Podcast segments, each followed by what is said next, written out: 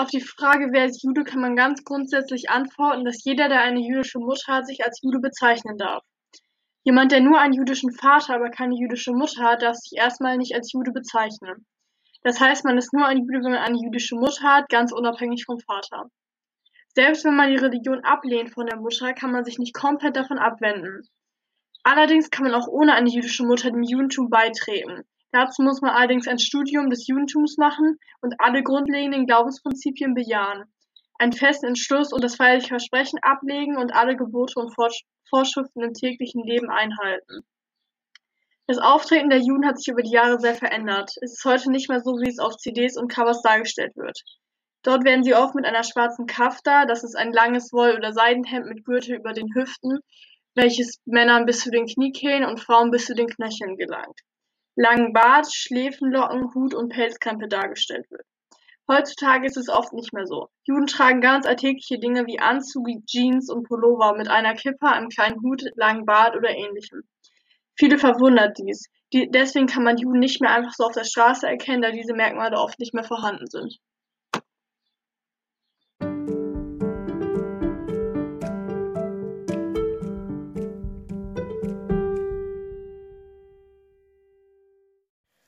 Wo begegnet uns das Judentum heute?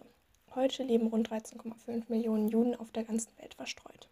Die meisten von ihnen in Israel, denn dort leben etwa 6,6 Millionen und auch die USA folgten 5,7 Millionen. Laut einer Statistik aus dem Jahr 2018 gehörten in Europa mehr als 1,15 Millionen Menschen dem Judentum an.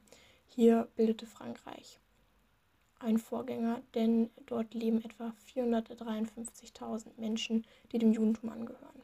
Deutschland bildet er ein Schlusslicht mit nur 116.000 jüdischen Bürgern. Somit bildet Deutschland eher das Schlusslicht. Das wird auch durch eine Statistik aus dem Jahr 2016 bestätigt. Diese sagt aus, dass 2016 nur etwa 106 jüdische Mitgliedsgemeinden in Deutschland existierten. Außerdem gab es 17 jüdische Landesverbände und sieben freie jüdische Gemeinden. Das ist mit den weltweiten Zahlen verglichen eigentlich nichts. Der Vor weltweite Vorreiter, also Israel, ist das einzige Land auf der Welt, in dem das Judentum mehr Anhänger hat als alle anderen Religionen. In allen anderen Ländern leben Juden in der Diaspora. So nennt man das Leben einer Minderheit unter sehr vielen Andersgläubigen.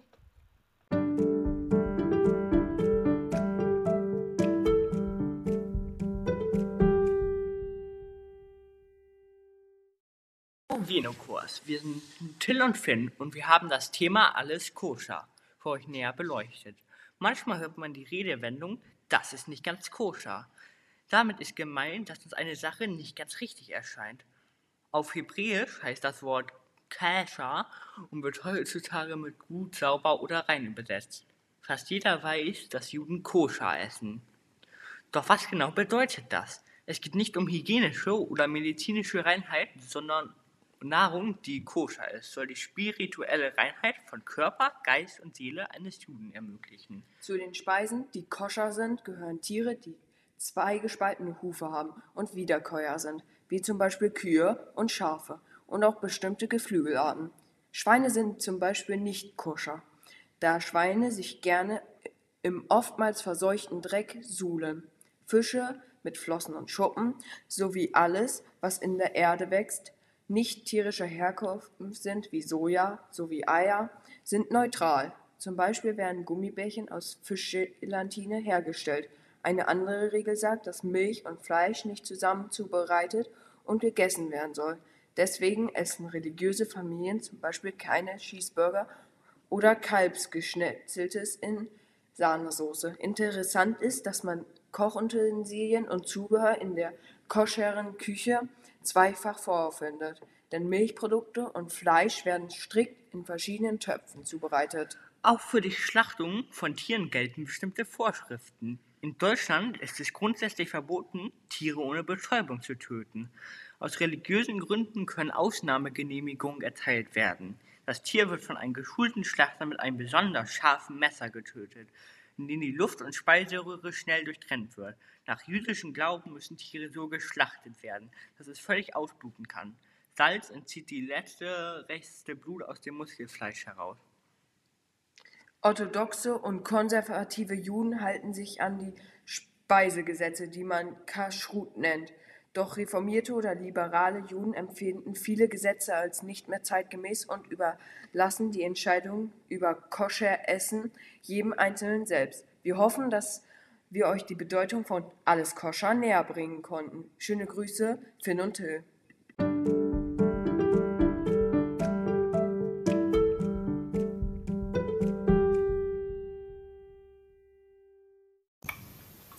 Gottes Bund mit dem Volk Israel. Fangen wir an mit der Geschichte von Mose. Alles beginnt, als durch die ausbleibenden Regenfälle im Sommer nicht genug Lebensmittel vorhanden sind. Es kommt zu Hungersnöten und die Wanderhirten müssen ins Niltal auswandern und dort für den Pharao Fronarbeit leisten. Mose erschlägt einen Ägypter, der einen Israeli misshandelt und muss nun vor dem Pharao fliehen. Er findet Zuflucht und während er in der Wüste Sinai Schafe hütet, spricht Gott durch einen brennenden Busch zu ihm. Von nun an ist seine Aufgabe, das Volk Israel aus der Sklaverei zu befreien. Mose kehrt zurück nach Ägypten und verhandelt mit dem Pharao. Doch dieser weist, die, weist ihn immer wieder ab, was zur Bestrafung Gottes durch zehn Plagen führt, wie dass das Nilwasser sich in Blut verwandelt und Grillen und Heuschrecken die Ernte vernichten. Mose kündigt an, dass die letzte Plage sein wird, dass alle Erstgeborenen der Ägypter vernichtet werden, so auch der Nachkomme des Pharaos. Ähm, den Israeli bietet er allerdings eine Möglichkeit, sich davor zu bewahren. Da der Pharao immer noch nicht auf die Verhandlung eingeht, werden alle ägyptischen Erstgeborenen sterben, so auch der Sohn des Pharaos. Dieser lässt die Israeli nun endlich ziehen. Und bis heute ist dies ein großes Fest, nämlich das Pessachfest, weil Pessach so viel wie vorübergehen oder verschonen bedeutet. Der Pharao bereut seine Nachgiebigkeit allerdings und verfolgt die Israelis. Gott teilt das ähm, Rote Meer für die Israeliten und die Ägypter werden durch die Wassermassen vernichtet. Mose bringt ähm, das Volk zum Berg Sinai wo Gott einen Bund mit ihnen schließt. Es ist ein Vertrag mit gegenseitigen Verpflichtungen. Gott verpflichtet sich zu Schutz gegenüber den Israeliten und das Volk ähm, muss Gott versprechen, ihn als einzigen Gott zu sehen und seine Gebote zu beachten, wie dass sein Name nicht missbraucht wird oder dass der Schabbat als Ruhetag geheiligt wird. Diese Vorschriften wurden dann in der Tora aufgeschrieben und Mose ließ nach der Überlieferung die Gebote in Steintafeln einritzen, die auf dem weiteren Weg des Israel, der Israelis ähm, ein Heiligtum des Volkes waren.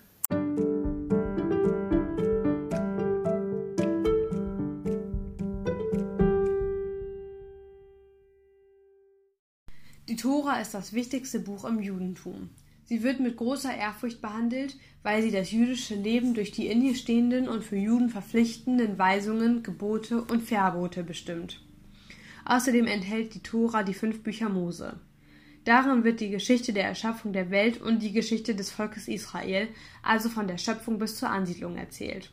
Außerdem wird in der Tora von Abraham und Moses geschrieben. Die Tora gilt als Grundlage des Lebens, aber auch als ein Gegenstand des Lernens, denn sie lehrt auch das jüdische Volk. Sie wird, nachdem sie aufgeschrieben wurde, durch alle Generationen weitergegeben. Beim Schreiben der Texte der Tora werden nur eigens dafür ausgebildete Schreiber benutzt, die religiöse Juden sein müssen und vorher sieben Jahre lang gelernt haben. Zum Schreiben gibt es noch weitere Regeln, die auch zeigen, dass die Tora mit sehr viel Ehrfurcht behandelt wird. Es darf zum Beispiel nur eine besondere Tinte und nur die Feder eines koscheren Vogels benutzt werden. Koscher bedeutet, dass es den jüdischen Speisegesetzen gemäß ist, also erlaubt ist. Das Pergament, auf dem geschrieben wird, muss auch von einem koscheren Tier kommen, was aber nicht nur mit der Absicht auf seine Haut geschlachtet worden sein darf. Wenn die Tora-Rolle dann fertig ist, wird sie natürlich noch öfter überprüft, bevor sie in der Synagoge eingesetzt wird. Zum Lesen der Tora wird ein Zeiger, der Yad, das bedeutet übersetzt Hand, verwendet, um die Schrift nicht zu beschädigen. Diese ganzen Maßnahmen zeigen, wie wertvoll die Tora für die Juden wirklich ist.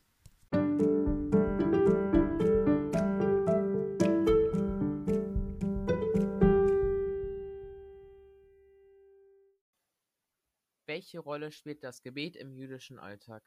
Eins der bekanntesten und wichtigsten Gebete ist das Schema-Gebet.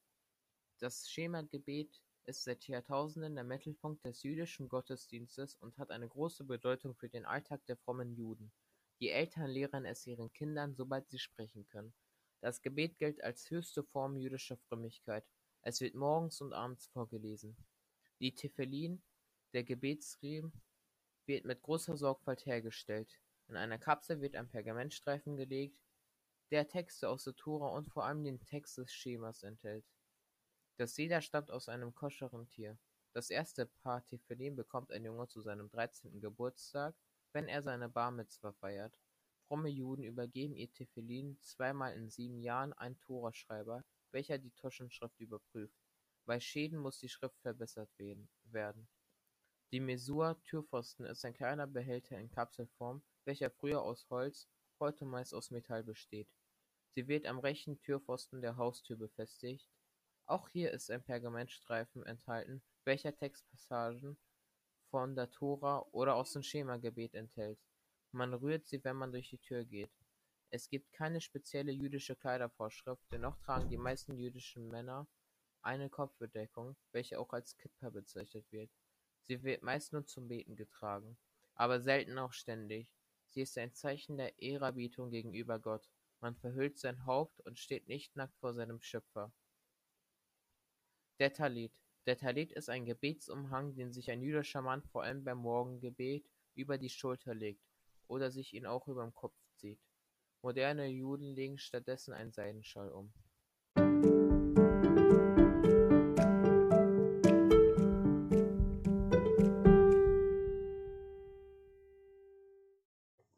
Also mein Thema war Schabbat, Ruhen und Feiern. Und das ist ein jüdischer Feiertag oder ein jüdischer Tag. Und an diesem Tag soll die Beeinflussung der Schöpfung sich ganz selbst überlassen werden. Also das bedeutet, die Juden dürfen halt an diesem Tag nicht arbeiten und das bedeutet für sie, dass sie kein Auto fahren dürfen, kein Radio hören oder nicht am Computer sitzen, sie dürfen keinen Kinderwagen schieben und die Tora untersagt ihnen auch am Schabbat den Ort zu wechseln. Für die Juden bedeutet Arbeit alles, was unmittelbar einen Eingriff in die physikalische Welt bedeutet. Das heißt, es geht sozusagen für sie prima um die Veränderung der Physik. Ein Beispiel ist zum Beispiel, dass es verboten ist, Feuer zu machen, auch wenn man nur ein Streichholz dafür braucht, da halt der das etwas mit, mit der Physik zu tun hat, etwas in der physischen Welt sozusagen ist. Und zwei weitere Beispiele sind auch, den Lichtschalter zu benutzen oder die Herdplatte zu benutzen. Und da gibt es noch ganz viele verschiedene Dinge. Freitags wird oft schon angefangen, oder eigentlich immer schon angefangen, einkaufen zu gehen, aufzuräumen, Dinge bei der Arbeit, die noch offen sind, abzuschließen oder halt zu vertagen, weil man am Schabbat ja nicht arbeiten darf. Und es wird auch schon Essen gekocht und auch meistens abends ins Duschen gegangen. Und ja, am Samstag geht, wird halt in den Gottesdienst gegangen. Der ganze Tag, also der Samstag, wird mit der Familie verbracht.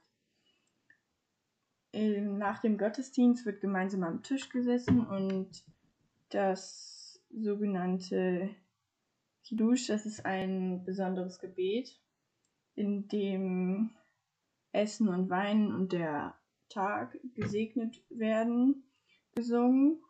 Und ähm, der Schabbat wird immer wie eine Königin sozusagen verabschiedet und es wird zum Beispiel der Unterschied zwischen dem Werktag und dem Schabbat gefeiert.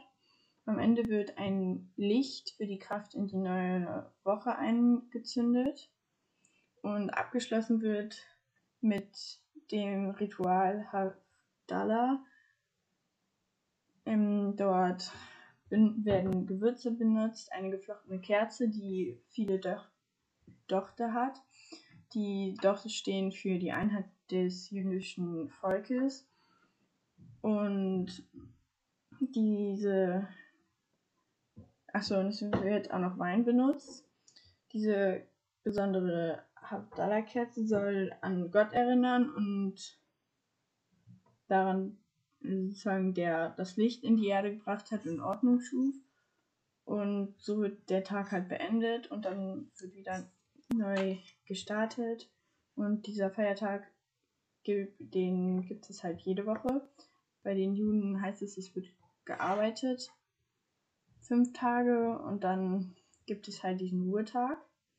Und ja, das waren ein paar Infos über den Schabbat.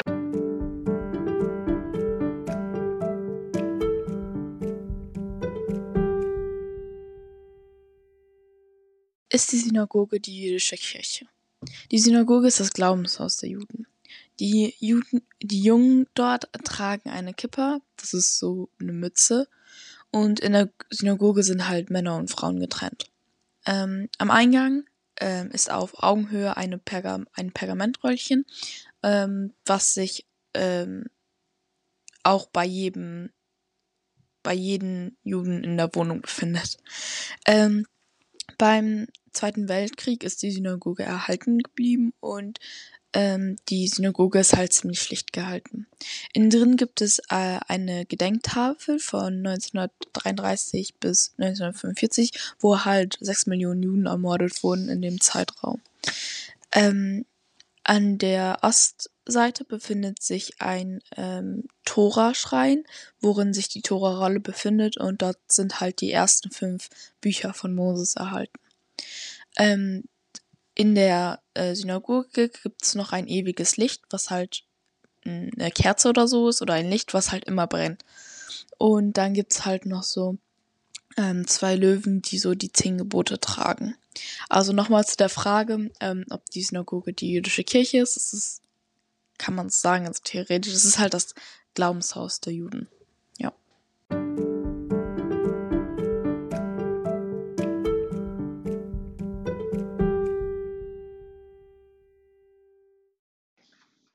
Abschnitt 9 Als Bar Mitzwa beim Gottesdienst Die Juden feiern ein tägliches Gebet morgens, mittags und abends. Der Ort spielt dabei keine Rolle. Bestimmte Gebete werden nur mit dem Minyan äh, gebetet und es muss eine Mindestanzahl von zehn streng religiösen Juden vorhanden sein. Die Voraussetzung für einen Gottesdienst ist somit die Tora oder auch die Heilige Schrift und der Minyan. Gepredigt wird in den Gottesdiensten nur selten. Die Synagoge ist dabei ein sozialer Ort. Dreimal die Woche, montags, donnerstags und am Schabbat, wird morgens im Morgensgottesdienst aus der Tora vorgelesen. Sieben Personen werden aufgezählt und müssen aus der Tora vorlesen. Über das ganze Jahr wird auch die ganze Tora vorgelesen. Die Bar Mitzwa ist dabei der Beginn der Volljährigkeit. Jungs feiern diese mit 13 und Mädchen feiern die Bat Mitzwa mit 14. Man liest dabei zum ersten Mal aus der Tora vor und hält eine Rede. Die Mädchen feiern die Bat Mitzwa, die auch Tochter des Gebots heißt. Nach den Feierlichkeiten gibt es immer eine große Party.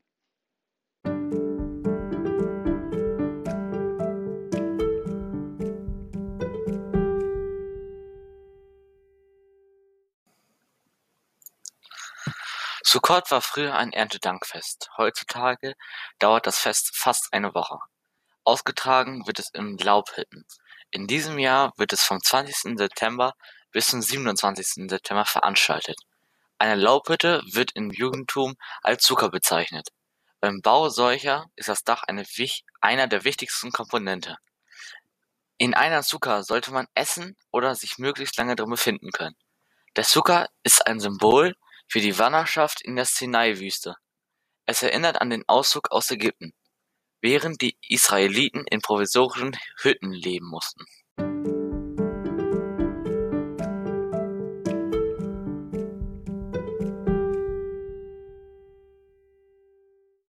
Simchat Tora Simchat Tora oder auch Freude über die Tora ist ein Feiertag im Judentum. Diesen Tag feiert man, um der Tora zu ehren. Die Tora ist die hebräische Bibel. Die Tora ist in verschiedene Abschnitte eingeteilt sodass an jedem Gottesdienst ein Abschnitt gelesen wird. Das wird immer wiederholt, damit jeder Jude die Tore halt einmal im Jahr durchgelesen hat. Ähm, an dem Festtag wird die letzte Tora-Lesung des Jahreszykluses gefeiert. An, dort wird aber nicht nur der letzte Abschnitt der Tora vorgelesen, sondern auch der erste. Ähm, ja. Alle Tora-Rollen werden aus einer Synagoge, werden aus den Toraschränken herausgenommen und von Mitgliedern singend und tanzend herumgetragen. Parallel wird aus verschiedenen Rollen vorgelesen. Das ist eine große Ehre. Aus, ja, die Vorleser haben sogar bestimmte Namen. Der Vorleser des letzten Torateils nennt man Chatan Tora. Das bedeutet Bräutigam der Tora. Der Vorleser des ersten Teils heißt Chatan Bereshit. Das bedeutet so viel wie Bräutigam des Anfangs. Auch Kinder stehen im Vordergrund, denn diese bekommen einen Abend vorm Simchat Torah Süßigkeiten, Obst oder Nüsse geschenkt, die die Süße der Tora widerspiegeln soll.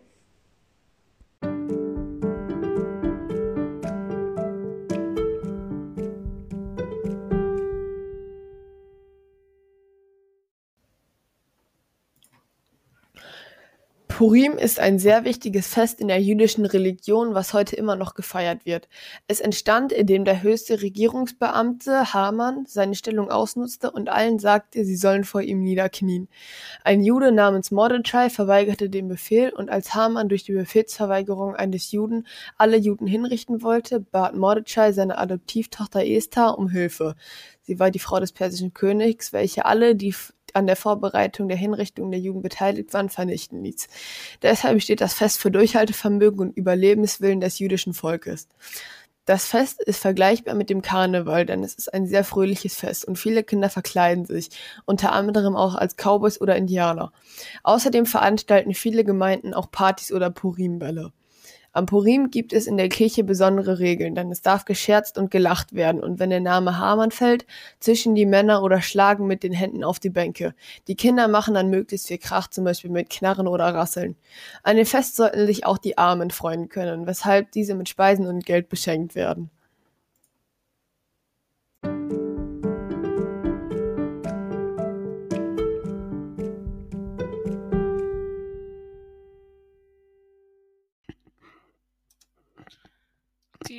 Pessach ist ein Fest der Juden und ähm, ein, also eigentlich das wichtigste Fest in deren Jahr. Also es wird meistens, die Juden feiern es meistens mit ihrer Familie, mit ihrer ganzen Familie. Sie sitzen meistens am Tisch abends und erzählen, also lesen diese Geschichte vor. Und die Geschichte ist halt von der Befreiung der Israeliten aus Ägypten durch Mose. Und ähm, sie werden halt dadurch, also die Kinder werden halt so aufgezogen, dass es so scheint, als ob sie selber dabei gewesen wären oder so. Ähm, und ähm, es wird halt durch verschiedene Bräuche dargestellt, sozusagen. Ähm, zum Beispiel der, die Bitterkeit der Sklaverei wird durch Meerrettich, wenn die Meerrettich essen, dargestellt. Ähm, die Tränen der Un Unterdrückten würden, werden durch Salzwasser in, in das ähm, was also Brot getaucht wird, das sogenannte Matze, die Matzen. Ähm, dann die Eile wird an den Matzen halt auch dargestellt. Das ist halt ein Brot, das ähm, sehr schnell sozusagen gemacht wurde, weil sie ja nicht nicht viel Zeit hatten und es ist halt nicht ähm, so, so gegart oder wie man, wie man das auch nennt. Ähm, ja, und die haben halt auch ein bisschen ähm, schlechte Erinnerungen daran, da sie im, im Zweiten Weltkrieg in den Konzentrationslagern halt diese Feste nicht feiern konnten und auch oft ähm, nicht einmal mehr, hier wird auch beschrieben, dass nicht einmal mehr bittere Kräuter zum es nicht einmal mehr bittere Kräuter zum Essen gab. Also es war schon ein paar, also es waren ein paar gute Gedanken bei diesem Fest, aber ich glaube auch ordentlich viele negative Gedanken. Und ja, so ist das gewesen.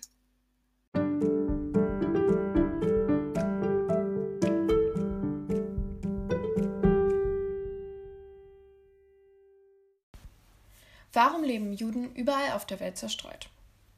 In der Zeit um 20 vor Christus lebten Juden in Jerusalem. Doch auch schon in der Zeit wurde das Land von Römern beherrscht. Die Juden durften ihre Religion dort zwar ausüben, jedoch waren sie mit den Maßnahmen der Römer nicht wirklich einverstanden, weshalb sie diese aus dem Land dann vertreiben wollten. Es kam zu vielen Aufständen und dann in der Zeit von 66 bis 70 nach Christus auch zu einem jüdisch-römischen Krieg. Dieser wurde den Juden von den Juden jedoch verloren. Dann irgendwann kam es auch zu einem zweiten jüdisch-römischen Krieg, denn doch auch dieser wurde von den Juden verloren. Die restlichen Überlebenden, da sehr viele Juden leider getötet wurden, wurden aus dem Land verbannt und sie zerstreuten sich in andere Länder. Das war der Beginn der Zerstreuung, welche man auch dieser Pora nennt. Im Mittelalter lebten die Juden dann schon in vielen anderen Ländern, unter anderem auch in Europa. Jedoch wurden sie im 13. Jahrhundert aus Eng England verwiesen, da es auch da schon einen Hass gegen Juden gab, da viele sie mit dem für den Tod von Jesu verantwortlich machten.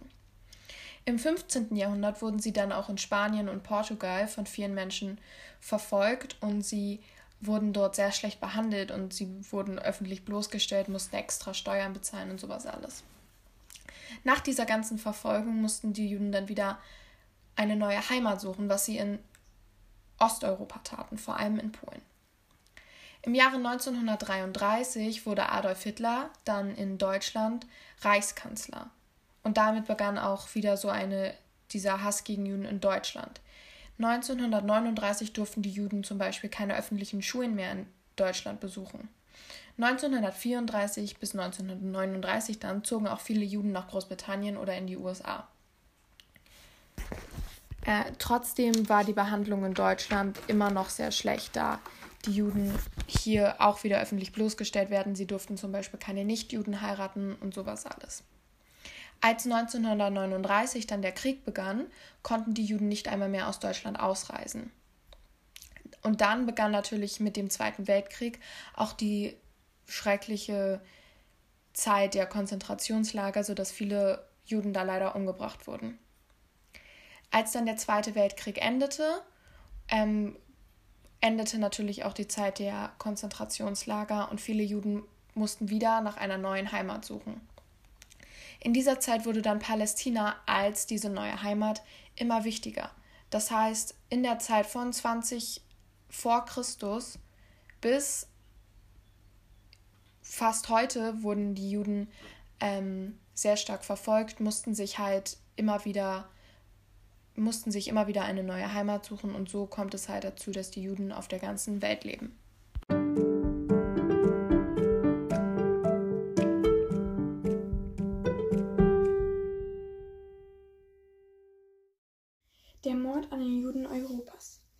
Ereignisse, die später unter dem Namen Pogromnacht oder Reichskristallnacht zusammengefasst wurden, ereigneten sich am frühen Morgen des 10. November 1938.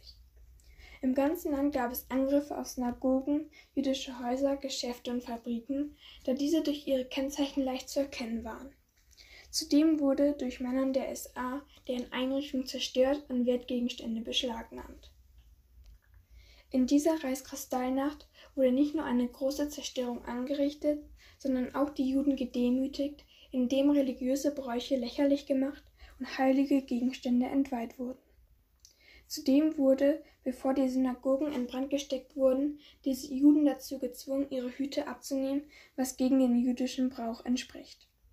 Noch dazu mussten sie Nazi-Lieder singen und Turnübungen vorführen, nachdem ein Gemeindeglied aus einem nationalsozialistischen Hetzblatt vorlesen musste. Ab dem 19. September 1941 war es den Juden verboten, sich nach dem sechsten Lebensjahr ohne einen auf Herzhöhe fest angenähten Judenstern in der Öffentlichkeit zu zeigen. Zudem war es verboten, ihn abzudecken, und die Juden durften ohne eine polizeiliche Genehmigung ihre Wohnbezirke nicht mehr verlassen. Dies erleichterte eine schnelle Erfassung und den Abtransport in die Konzentrationslager. Nachdem die Männer, aber auch Frauen und Kinder solche Lager erreicht hatten, mussten diese Sträflingsuniform anziehen. Viele von ihnen sterben durch menschenunwürdige Behandlung schon vor ihrer Ermordung in den Gaskammern.